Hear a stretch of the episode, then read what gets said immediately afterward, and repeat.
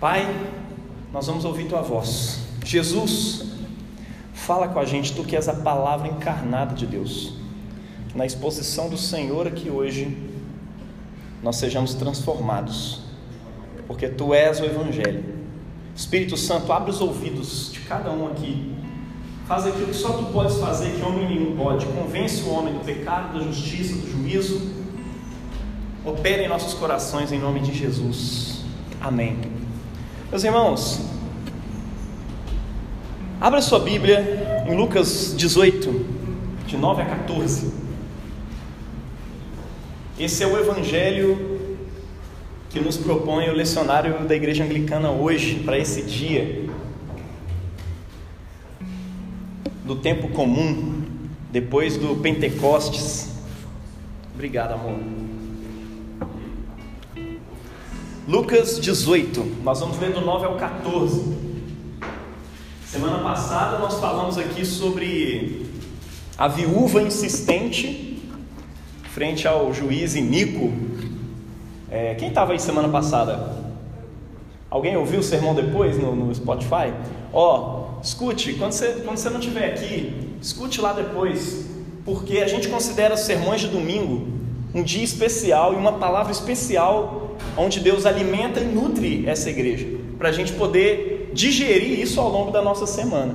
Às vezes a gente faz até meditações ao longo da semana em cima do sermão de domingo, para você ter ideia. Por quê? Porque a gente considera uma nutrição especial. Né? Digamos que é um almoço especial de domingo que Deus nos traz aqui nesse lugar. Então, medite sempre, considere essa palavra aqui importante, essencial, considere esse dia um dia solene. Amém? É... Lucas 18, 9 a 14. O fariseu e o publicano.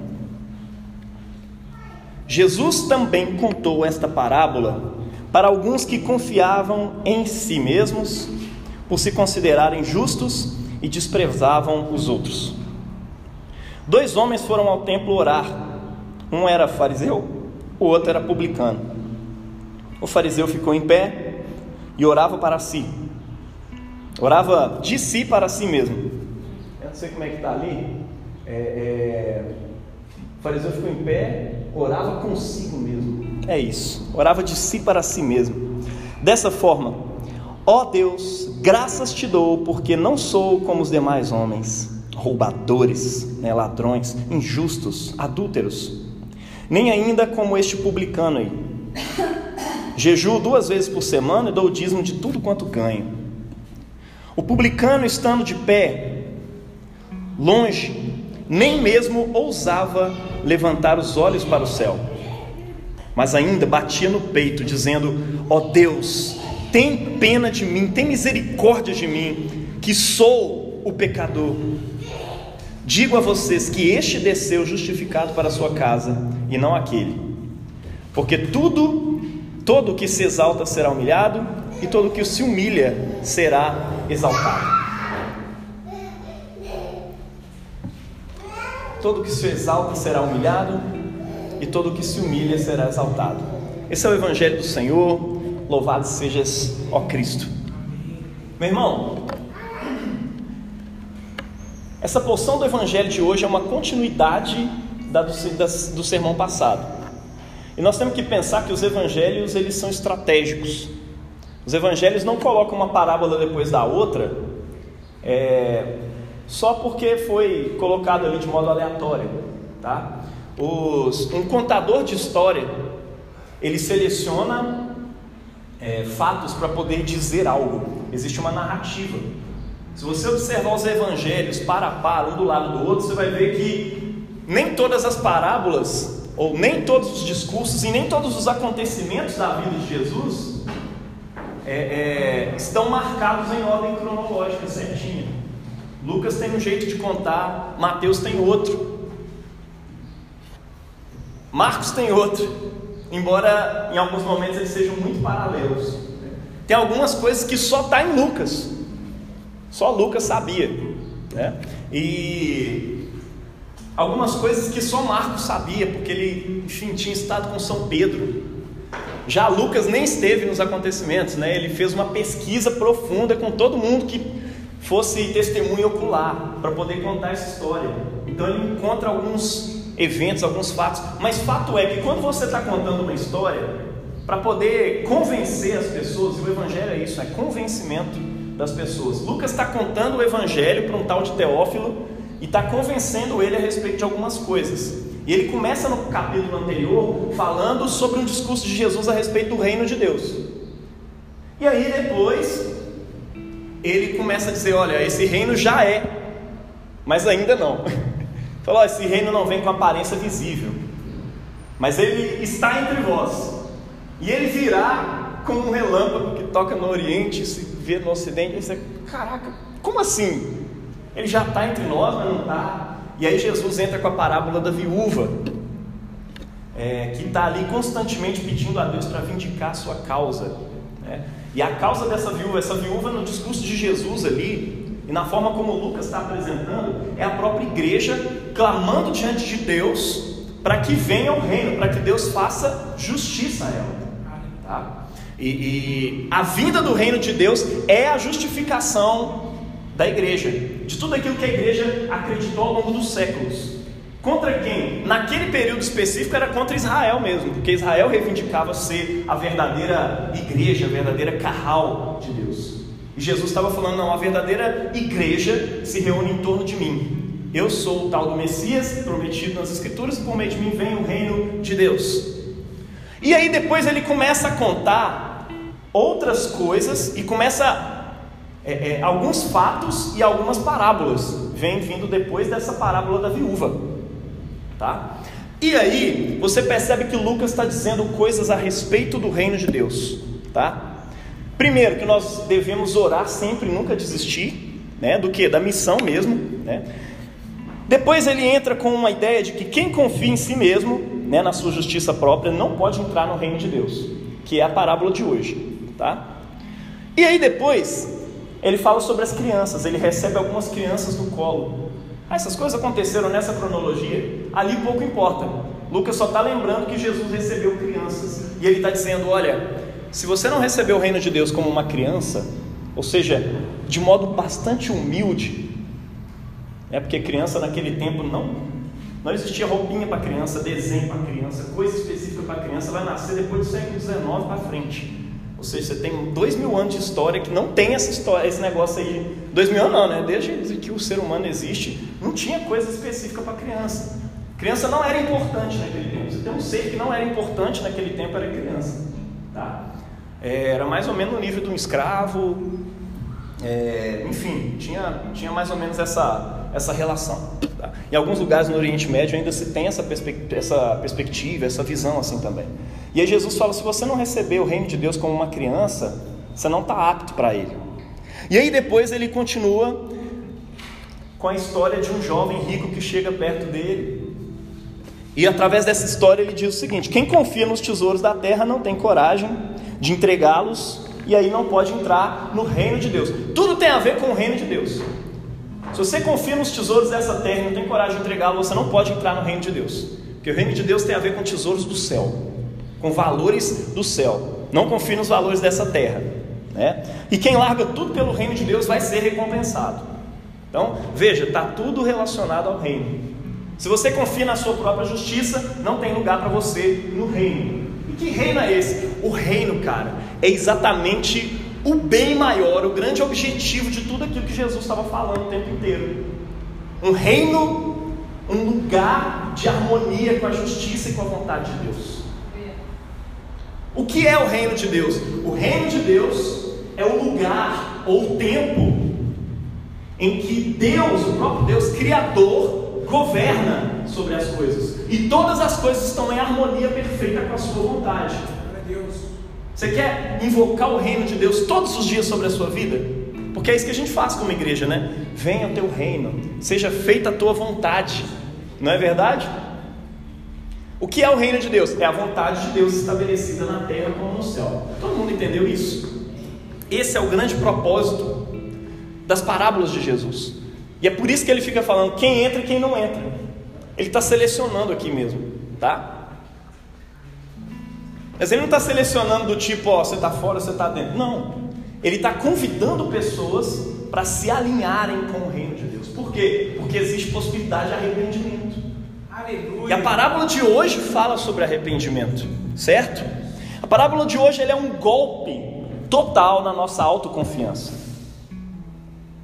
Ela é a grande definição de Deus.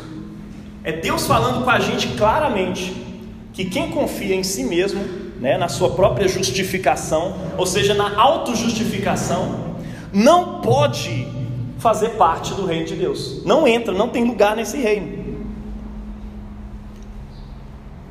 Na verdade, qualquer autoconfiança, ou qualquer tipo de confiança ou de justificação, na verdade, que não se apoie somente na graça e na misericórdia de Deus, não tem lugar no reino de Deus. Porque o reino de Deus é harmonia com a vontade dele. E as outras coisas nas quais a gente costuma se apoiar para se justificar, quando não em nós mesmos, talvez numa ideologia, coisas do tipo, outros deuses, elas não se apoiam na misericórdia e na graça de Deus. São ídolos. E a gente precisa arrancá-los do nosso coração. Eles são um problema. Porque quando o reino de Deus se estabelecer, não tiver só no seu coração, mas quando ele se estabelecer sobre toda a terra, não vai ter lugar para outros deuses. Você tem que treinar desde já, se alinhar com o reino de Deus. Fala com essa pessoa bonita aí do seu lado. Você precisa se alinhar com o reino de Deus. Pare de se auto-justificar. Fala isso aí também, é importante. Pare de se auto-justificar. É isso. Mas o que, que é essa auto-justificação, afinal de contas? Né? Justificação é o juiz que julga, né, que vê, é o juiz se vê a favor de alguém. Justificação, o que é justificação? É o juiz julgar, no final do caso, a favor de você. Suponhamos que exista um juízo sobre toda a terra. Nós cristãos cremos nisso. Judeus também creem nisso, muçulmanos também creem nisso. O ateu não costuma crer nisso mas ele acredita que existe um certo e o um errado, embora não faça sentido nenhum. Quando Deus não, não existe essa sensação do certo e errado, eu estou mais com Nietzsche aí, que ele falou, cara, não faz sentido nenhum. A moralidade, se não é religiosa, a moralidade sempre tem uma pegada religiosa, ela sempre tem um pressuposto religioso. Porque se não há uma ideia religiosa, não faz sentido nenhum a moral. Né? Mas é isso. Muita gente acredita no certo e no errado. A autojustificação, ou melhor, a justiça, ou seja, essa reivindicação de que eu estou certo, é uma coisa universal, ela é existencial. Né? Todos querem se justificar. Todos querem justificar-se. Todo mundo quer dizer, velho, eu estou no caminho certo, não é verdade? Mas, quem é que está certo, afinal de contas? Essa é a grande pergunta. Justificação é o juiz, ou pelo menos a lei que governa o universo, não sei como você enxerga isso, dizer que você está certo. Isso é justificação. É ele julgar a favor de você, é ele julgar a favor da sua causa. Trata-se de vindicar, reconhecer a legitimidade da sua causa, ou a legitimidade de quem você é. Tá certo, ó, Efraim, tá nos trinques, beleza, tá aceito, pode entrar. Na verdade, cada um de nós tem uma versão própria do que é o reino de Deus. Mesmo sem saber, o reino de Deus, apesar de ser uma narrativa judaica, ele é também uma narrativa universal. Todo mundo espera a chegada de um reino perfeito, um reino de justiça, de igualdade, de paz. E cada um busca ele de um jeito. Na época de Jesus, tinha uns caras que buscavam isso por meio da perfeição religiosa, que eram os fariseus, tinha os caras que não acreditavam no modelo religioso, eles iam para o deserto, eram os essênios. Tinha aqueles que acreditavam que aliar-se ao Império Romano e ao rei daquele tempo, né, é, é, era a forma de trazer um reino perfeito de justiça. E ao longo da história, um monte de pessoas vão trazendo uma ideia do que seria um reino perfeito. Até gente ateia, não sei se você já leu o manifesto do Partido Comunista e coisas é, é, a respeito dos escritos de Karl Marx. Parece bonito pra caramba. E é uma ideia de um reino de justiça, de paz, de igualdade, onde não existe mais poder de um sobre o outro, onde não existe mais propriedade de meios de produção e coisas do tipo. Sempre tem uma versão da queda também. A queda está na propriedade privada.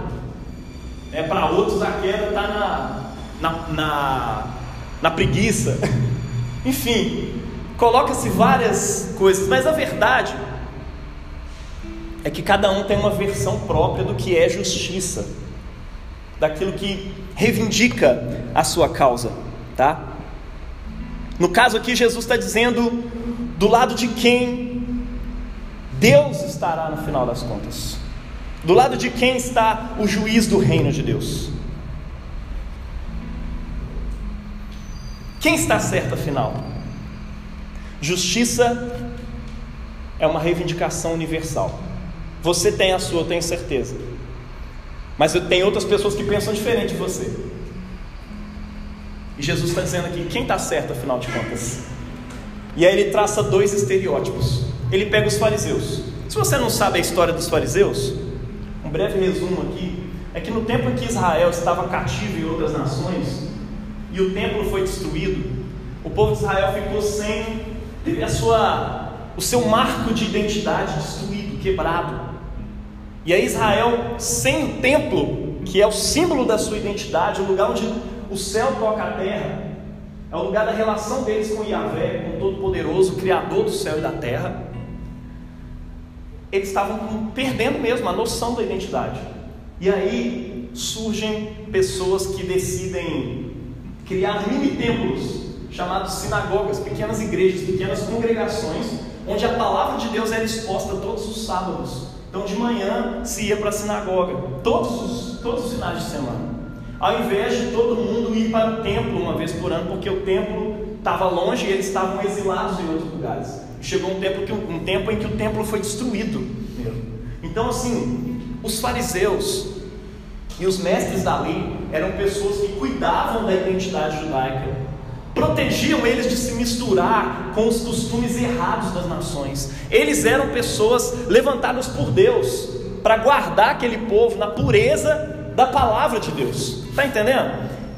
Só que chega um tempo em que eles começam a se auto-justificar. Agora, no tempo de Jesus, tinha fariseus bons, tinha fariseus ruins. Tinha fariseus que realmente estavam prontos e aptos para o reino de Deus. Jesus fala né, de um fariseu, de um mestre da lei que, que encontra, que entra para o reino, de, reino de Deus. Há fariseus que entram, inclusive um que você conhece muito bem, que escreveu mais da metade do Novo Testamento, o apóstolo Paulo. Né? Sendo fariseu, ele encontra em Jesus a resposta de tudo que ele buscava ao longo da sua história. Não é verdade? Ele era um fariseu. Então, assim, ser fariseu não é necessariamente um trem ruim, não. Jesus está usando o fariseu aqui como estereótipo de alguém certinho, de alguém bom. Está entendendo? E ele pega uma outra figura, que é o estereótipo de alguém ruim. Sei lá, você pode pensar aí hoje no pior tipo de pessoa. Naquele tempo era fácil para o povo de Israel olhar para um publicano e falar: cara, isso aqui é raça ruim. Ou para a prostituta, que era uma figura também de alguém que se entregou a, a devassidão sexual, seja por causa da sua condição financeira, normalmente era por causa de condição econômica mesmo, e eu acho que a maior parte, talvez 99,9% das vezes é por causa disso. É, mesmo assim, elas eram mal vistas por todo mundo. Ah, essa é pecadora. Jesus, se você soubesse quem é essa mulher, você não ia deixar ela encostar no seu pé, não, porque você é um mestre, você é um cara de Deus. Né? Você não pode deixar esse tipo de pessoa. Pô, Jesus, se você soubesse quem é que está comendo com você na mesa, você não deixava. Isso é um publicano, amigo de uns outros publicanos. Está entendendo? Eu vou te explicar depois o que é um publicano.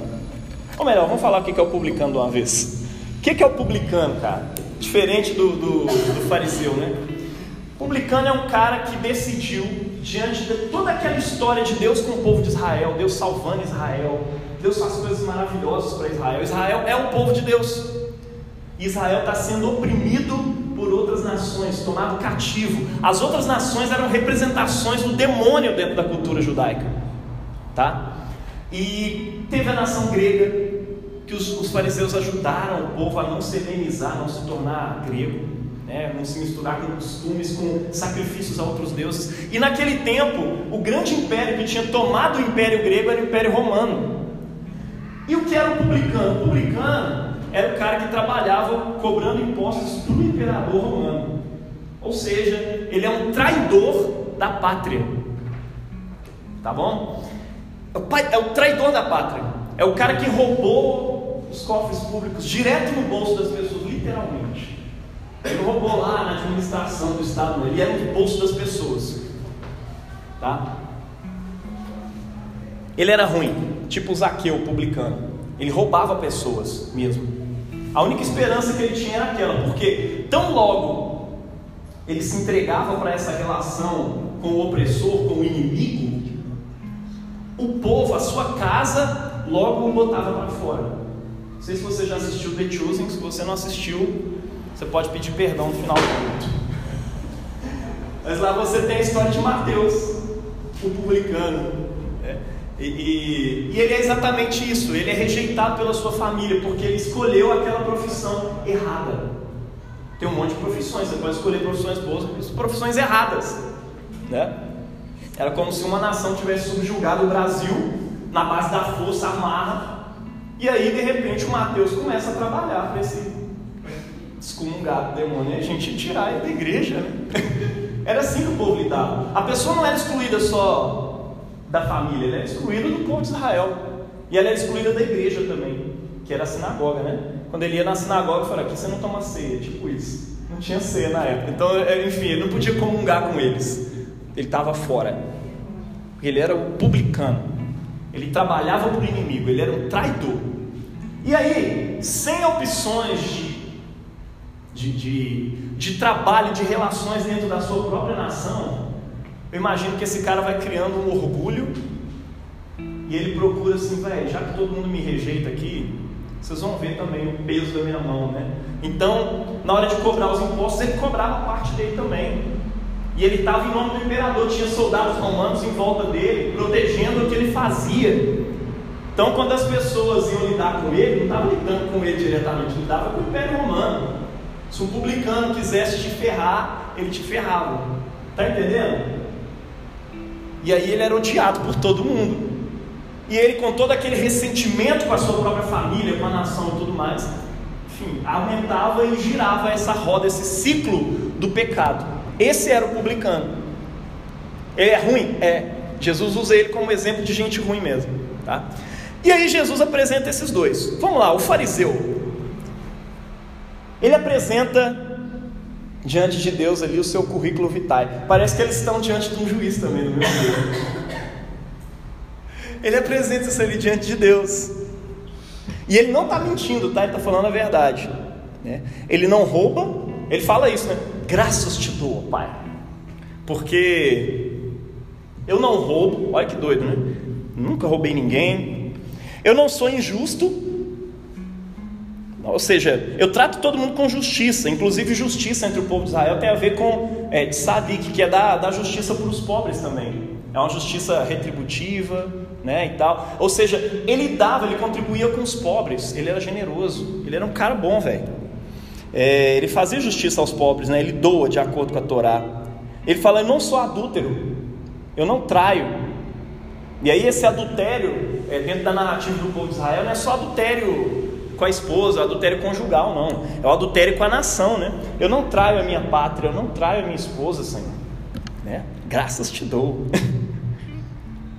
é, e aí ele entra com uma outra parte do seu currículo que é a comparação, né? Eu, eu não sou como esse publicano. Eu não sou como todos os outros homens, eu sou diferente. O que ele está dizendo é que ele é melhor mesmo. Ele invoca aqui uma questão moral e política. Eu não sou como esse publicano, eu não traio a minha pátria. Ele traiu, não. Eu sou do Senhor. Se Israel for perseguido, eu vou perseguido também. Ele jejua, ou seja, ele é um cara abnegado também. Ele sabe negar a si mesmo em alguns momentos. É interessante que ele tem toda essa prática de piedade e está se auto-justificando. É muito interessante como que isso é possível nas nossas vidas. Você pode ser uma pessoa que jejua muito, que é doada para as pessoas, e na verdade seu, seu objetivo é só agradar a si mesmo e mostrar que você é bom. Ele era um dizimista fiel, ele falou: Eu contribuo de tudo que eu ganho, eu dou o dízimo, Senhor. Já viu esse tipo de pessoa? Eu lembro que eu trabalhava com um cara, e aí ele chegava a dizer isso: Olha, eu dizimei essa semana. Agora Deus é obrigado a me abençoar. Desse naipe, velho. Bom, analisando o discurso dele, né? Eu te agradeço, Senhor. Quando alguém fala, Deus, eu te agradeço, logo você espera que ele vai falar alguma coisa que Deus deu para ele, não é verdade? Deus, eu te agradeço por o Senhor ter me abençoado, feito isso, isso e isso. Mas não. É, é, essa introdução é a única coisa sobre Deus na oração dele, né, no discurso dele todo. A oração é toda sobre ele mesmo. Né? É, é uma autodeclaração debaixo do verniz da centralidade de Deus. Tem muita gente que é assim, né? Não, é Deus está acima de tudo aqui para mim. Deus é, é, o centro da minha vida, eu, o centro do meu universo. Só quero dizer isso. Né? Mas aquilo tudo é um verniz, aquilo tudo é uma cera que está cobrindo várias imperfeições reais que existem ali. Ele não está se escancarando diante de Deus, ele está colocando cera Daí que vem a palavra sinceridade, né? Sincera, sem, sem cera, literalmente assim, se eu não me engano, do, do latim. É porque a cera cobre as imperfeições, deixa a, a, as estátuas, os monumentos, tudo bonitinho. É, o sincero é aquele que arranca a cera toda e apresenta do jeito que é de verdade. É, então ele não é sincero, ele cobre as suas imperfeições. Ele agradece a Deus por ser quem Ele é. No fundo, no fundo, Ele está dizendo: Deus, obrigado, porque o Senhor está me devendo agora. Sabe? Eu sou tão bom que o Senhor deveria se agradecer por eu existir na sua vida, Deus. E qual que é a visão de pecado e de justiça dele? Tudo para ele é externo, é um externalismo mesmo. Né? Ele tem um foco na conduta, na observância e na violação. Deus, eu não violo tal regra, eu não sou adúltero, eu não sou tal coisa assim assim. Né? O que, que é o pecado para ele? Né? Deus, eu sou tão perfeito que o pecado na minha vida é um, é um acidente de percurso. O pecado para ele é uma ação individual, é uma ação pontual. Se eu fosse pecar no adultério, Deus, obrigado, porque eu fiz isso, isso isso. Eu só errei aqui nesse negócio do adultério, que é um ponto que eu errei, mas eu estou agora resolvendo ele diante de ti. Esse é o esse é o fariseu que Jesus está apresentando aqui. Né? Ele acha que o pecado é um ponto, é uma ação individual na vida dele. E quem costuma pensar no pecado como uma listinha de regras, assim, né? no pecado, na virtude, acaba se dando assim um prato cheio para viver uma vida que cultiva pecado. Por quê? Porque ele encobre alguns pecados, os outros ele tá tudo certo. Deus, eu sou muito certinho. E, só tem essa coisa aqui, mas o Senhor entende, porque um dia eu vou, vou, vou me liberar disso aqui. Eu não vou resolver esse problema agora, porque. Mas enfim, o Senhor sabe que todo o resto está tudo certo. Né? E cara, você não faz ideia de quantos pastores, ou talvez você faça por estar assistindo por aí, né, online e tudo mais, é, várias coisas. É, recentemente a gente descobriu história de pastores que lançavam livros, livros bons, que pessoas liam por aqui e tudo mais. E tinha uma rede de casas de massagem onde ele, enfim, é, é, explorava sexualmente mulheres durante o trabalho e ainda sentava com elas para poder agradecer depois né, por ter enfim, tido relação com ele. E casos de pedofilia que são encobertos e as pessoas ficam assim: não, não, todo o resto está certo. Deus, a igreja está indo bem, as entradas estão indo bem, isso significa que o Senhor está comigo. Eu só tenho esse problema aí da pedofilia, mas. Tá entendendo? A gente ri assim, mas acontece, velho. Mesmo quando você vai conversar com a pessoa depois, ela realmente acreditava naquilo ali. Não é só, um, é só uma falha moral que eu tenho nessa área poder resolver. Porque ele não encara a si mesmo como um pecador. Ele vê que o pecado é só um ponto que está ali. Não é um resultado de quem ele é.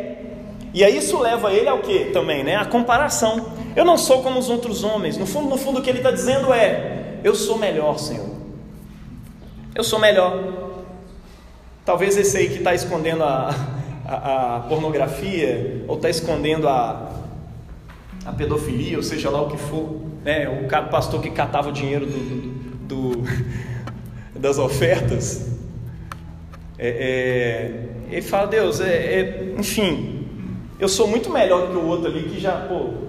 É, é porque quando você tem esse tipo de visão do pecado, sempre tem alguém que pecou mais do que você. Então quando você faz a comparação, você fala, eu também não estou tão ruim assim. Tá entendendo? Pô Deus, olha o Malafaia. Não sou tão ruim assim. Tá entendendo? Ah não, mas é de massa. Ó Deus, olha o aquele cara ali na rua, Senhor, olha o que, que ele está fazendo. Eu não sou assim também. E aí você começa a comparar, porque o problema, o pecado não é um problema do coração. O pecado é uma falhazinha que você cometeu. Mas você se vê como perfeito. Está entendendo? Isso é um problema. Isso te leva a se comparar com os outros. Ele já está se dando uma sentença de justificado diante de Deus. Eu não sou igual a esses outros, Senhor. Ele já foi vindicado dentro do seu próprio tribunal. Deus, para mim eu estou certo. Eu estou só apresentando aqui para o Senhor reconhecer quem eu sou. Está entendendo? Tem gente que é assim. Ele já decidiu tudo. Para ele, ele não está errado, não está pecando e tudo mais. Aí chama o pastor para o gabinete só para se auto-justificar. Pastor, estou chamando aqui só para dizer que está acontecendo isso, isso e isso. É, eu, eu traí minha esposa mesmo. Vai acontecer tal, tal coisa assim, assim. Mas também assim, Pô, minha esposa não fazia isso, isso e aquilo. E aí já apresenta toda aquela justificativa. Falei, então eu decidi agora me divorciar e está tudo certo. Falei, mas você quer o que? Conselho? Você quer confrontação? Você quer o que? É claro que as pessoas não dizem isso diretamente, mas no fundo, no fundo, o que elas estão dizendo é, pastor, estou só querendo que você dê o aval aí, que você justifique, mete a caneta. É isso que esse publicano, que esse fariseu está fazendo diante de Deus. Deus, eu sou assim, assim, assado. Só assina aí. Diante do teu tribunal, o Senhor está vendo que eu sou perfeito. Eu não sou como esse cara aí, né? Deus é só um avaliador para reconhecer suas prerrogativas. Se Deus reprova, ele se sentiria muito desapontado. Pô, mas Deus é Deus. Não, mas poxa, eu era todo certinho. É por isso que o, o, o jovem rico se sente desapontado diante de Jesus. Porque Jesus fala assim: Você conhece os mandamentos? Não matarás, não adulterarás. Não... Cara, eu sou, eu faço tudo isso aí desde criancinha. Ele é igualzinho esse, esse, esse fariseu. Só que aí Jesus vira para ele e confronta o coração dele. É mesmo, mas sua, sua confiança está muito aqui na terra ainda. Você acha que as riquezas que você tem é, é fruto da sua conquista e que você merece isso. Você é mais do que merecedor, certo? Então, vai, vende tudo que você tem, dá aos pobres, arruma um tesouro no céu e vem me seguir. Aí a, a Bíblia diz que ele saiu dali aborrecido. A palavra no grego é, é, é revoltado assim, com raiva, triste com raiva. E é interessante porque a palavra anterior, que Jesus olhando para ele, o amou e disse: Olha, eu quero dizer um negócio. Quando Deus te ama, Ele te confronta. O amor de Deus é confrontador. Ele é ousado e é confrontador, tá? É, enfim, o cara se repro, o cara se se Deus reprovasse ele, se tivesse ali um, um sinalzinho, Deus virasse para ele e falou: Não, filho, você não está justificado. Ele ia sair dali aborrecido. Por quê? Porque ele acha que está tudo certo com ele. Para ele, o julgamento de Deus não importa, o que importa é a, a opção, a, a, visão dele sobre si mesmo. Né? Eu jejuo duas vezes por semana, ele tinha uma espiritualidade particular, porque o resto a Bíblia até diz, né? Não matarás, não adulterarás. Mas sobre o jejum, a Bíblia nem fala para você jejuar duas vezes por semana. Mas ele transforma isso aqui num, num juízo particular mesmo. Fala, oh, isso aqui eu sou, eu sou a régua moral dessa sociedade, Deus. Em contrapartida, nós temos o publicano. Ele tem um currículo complicado. Porque, como eu disse, ele é traidor da igreja, traidor da nação, né? Nação e igreja naquele tempo era a mesma coisa, o povo de Israel. Ele era traidor do povo de Deus. E ó, assim como o fariseu, não está mentindo também, tá? Estou falando sério sobre o currículo dele. Ele é um traidor, ou seja, ele é excomungado da relação com Israel. Se ele é excomungado da relação com Israel, que é o povo de Deus, então ele não é povo de Deus. Apesar de ter nascido lá, ele foi extirpado da nação. Né? Que Aí, sem opção de vida, ele começa a se entregar à usura, à avareza, ao roubo, à injustiça com os pobres. Veja, ele é completamente o contrário. O outro doa para os pobres, ele rouba dos pobres. Isso é o publicano. Tem gente que fala, acha que o publicano é um coitadinho, né? Jesus, ah, Jesus está ali cuidando ali do publicano, porque ele é mal visto naquele tempo, meu irmão. Se você tivesse lá, você ia ver ele mal também. Porque ele não é só um cara malzinho. Não é só o cara que adultera, que. Não, ele rouba do pobre, meu irmão. Quando mexe com o pobre, deixa todo mundo irritado. Né? Direita e esquerda fica muito irritado com isso. Jesus vê que ele é mal, cara.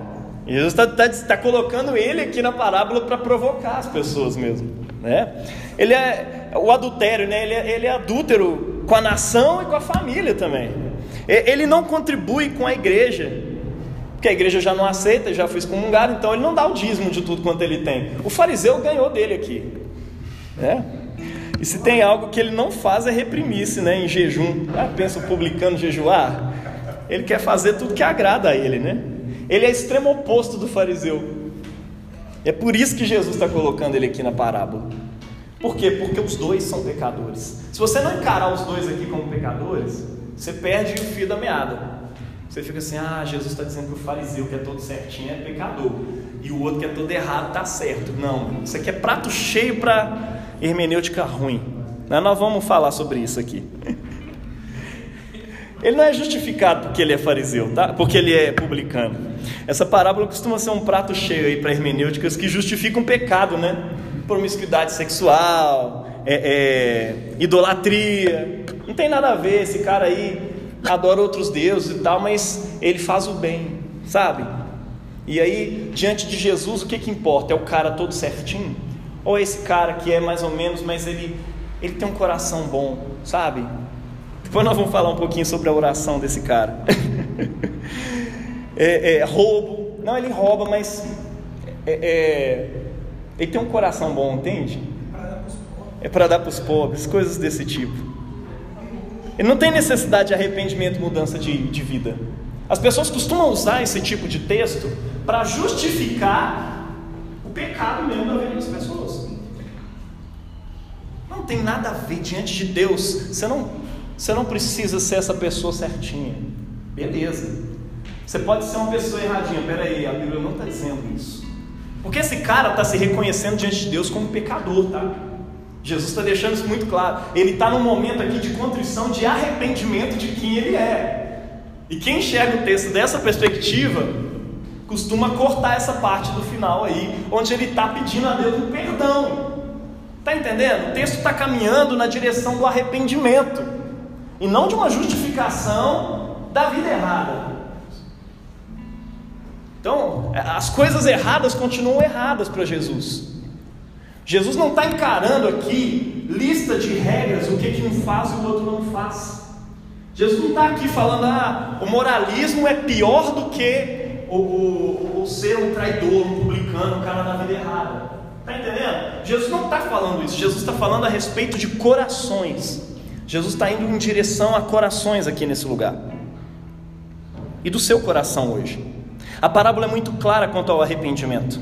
O contrário disso seria um quadro igualzinho do fariseu. Imagina aí a oração do publicano diante de Deus, igualzinha do fariseu, né?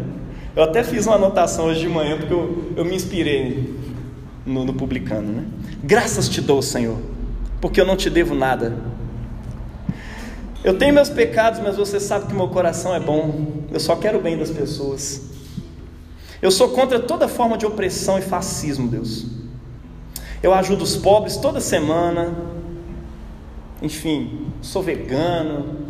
Eu, eu não contribuo com essa indústria de carne, com desmatamento. Te agradeço porque eu não sou como esse fariseu hipócrita. Veja, é a mesma coisa, tá? Eu não sou como esse fariseu hipócrita e moralista.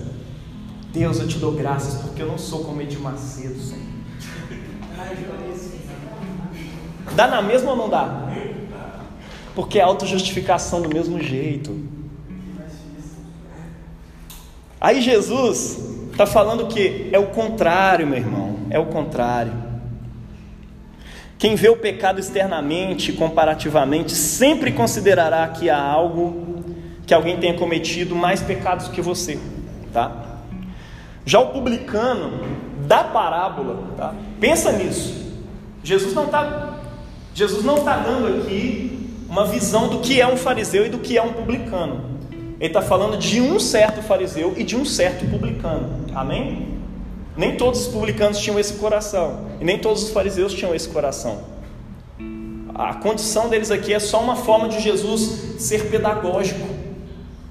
Porque quando você cria contrastes e paradoxos, é mais fácil, né? A Bia que é da pedagogia, você sabe que quando você cria paradoxos na cabeça das pessoas, é mais fácil para elas gravarem a mensagem, tá? Então não se engane, não tem nada a ver essa ideia de que está justificado aqui o pecado, né? Jesus está falando que o publicano é melhorzinho que o fariseu. Não, não é não, tá? Pelo contrário, farinha no mesmo saco, todos dois. Quem vê, Jesus poderia ter feito uma parábola assim. Gente, tinha dois fariseus. Um orava agradecendo porque ele não era pecador, tal, não sei o que, isso, esse, aquilo. Já o outro fariseu dizia: Deus, é o Nicodemos, cuida de mim, porque eu sou miserável, eu dependo da tua graça. Esse voltou justificado para sua casa. A parábola poderia ter sido assim, só que não teria surtido o efeito que surtiu quando ele usou um publicano para dizer isso. Porque ele está dizendo que o reino de Deus está aberto para gente que é vista como pecadora. Isso abre diante de nós um leque. Sabe por quê? Porque esse farisaísmo está dentro das nossas igrejas hoje em dia também. Você não consegue aceitar, ou talvez teoricamente você aceita, mas no seu coração você rejeita.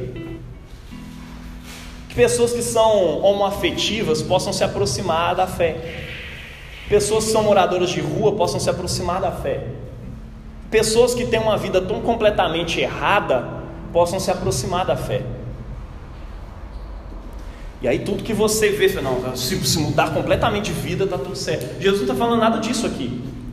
Jesus está falando sobre um cara que tinha um coração arrependido de quem ele era. Olha só que doido. O publicano vê o pecado de modo absoluto. Ele não fala assim, Deus, me perdoa porque eu sou um pecador. Me perdoa porque eu pequei nessa área. Se ele fosse falar as áreas, ele ia ficar duas horas lá diante de Deus. Então ele vira assim: tem misericórdia de mim, ou pecador.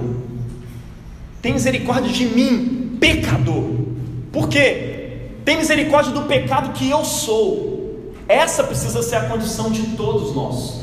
E quando você tem essa, essa noção de que você é um pecador e o seu pecado não é só um, uma escorregada no ponto, é porque você tem um, um coração pecaminoso e que precisa se humilhar diante da graça de Deus todos os dias porque somente a graça de Deus pode te justificar e não a sua vida correta.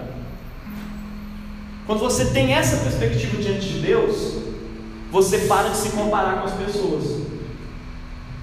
Presta atenção nisso. Quando você fica se comparando o tempo todo com os outros, apontando, oh, eu fico invocado com o irmão que não faz isso, isso e isso, provavelmente tem um problema no seu coração, porque você acha que aquilo que você faz te justifica diante de Deus tradução fala: seja propício. Seja propício a mim, pecador. É isso. É, é isso que se trata de vindicar, de justificar. É pedir o juiz para ser propício. E ele está dizendo: ser propício a mim, pecador. Tenha misericórdia de mim, o pecador. Ele pede perdão, cara, pela sua identidade, por aquilo que ele é. Ele é pecador não porque ele peca, porque ele é. Ele é um pecado. E ele precisa de misericórdia, porque eh, se ele pudesse se apoiar em outra coisa, né? O que, que ele está fazendo? Ele está concordando com Deus a respeito de quem ele é. Um arrependimento do tipo que eu disse aqui antes, mesmo que seja do cara que vive a vidinha errada, ele não está concordando com Deus a respeito do seu pecado. Ele está só dizendo para Deus que ele está justificado, porque ele é um cara legalzinho, é um cara gente boa, que não é moralista, mas vai para o inferno junto com o moralista. O problema é esse.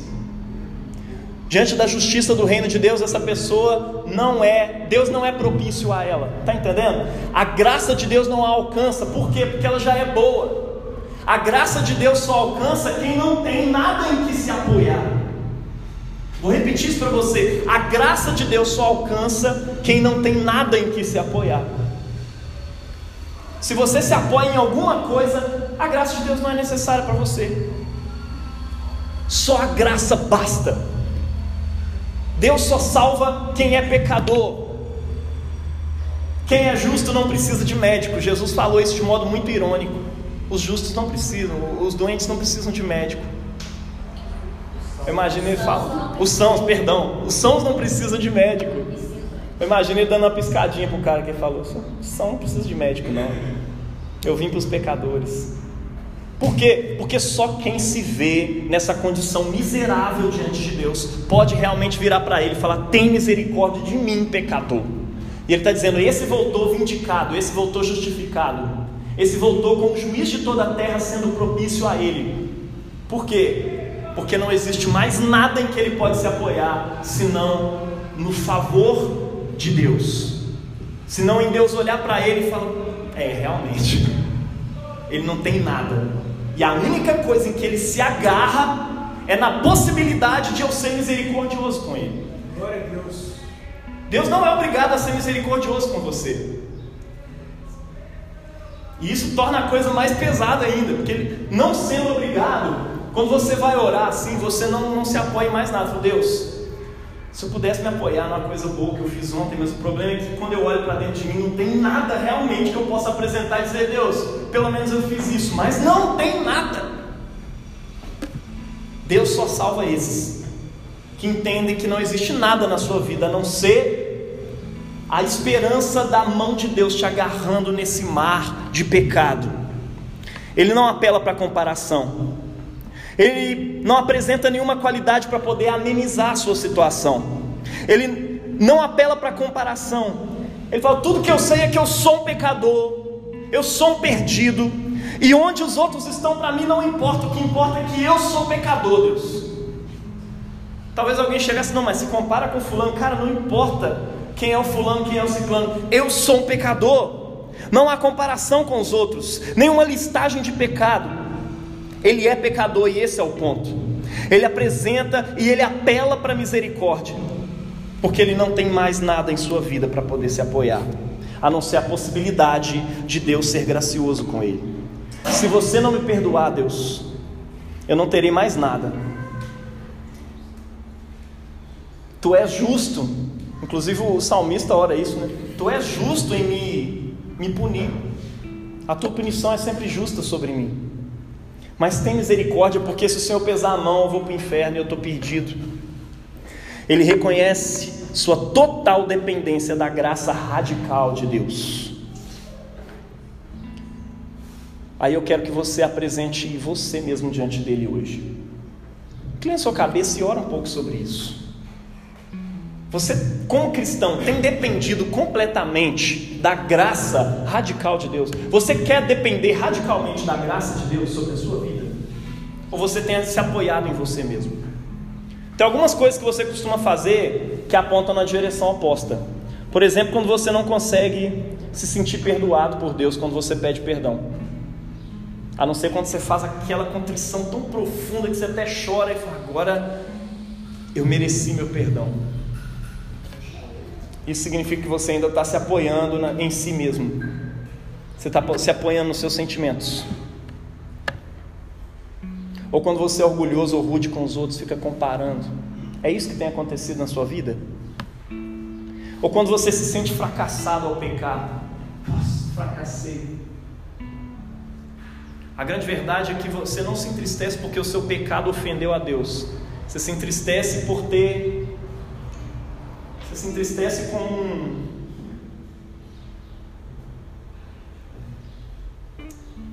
como uma pessoa saudável que comeu um brigadeiro. Falhei, fracassei. Os seus fracassos precisam ser entendidos como ofensa a Deus. Então não é fracasso, é ofensa a Deus. Fracasso é quando você quebra o seu padrão moral. Quando você se sente um fracassado, uma fracassada, a grande verdade é que você ainda está tentando se auto-justificar.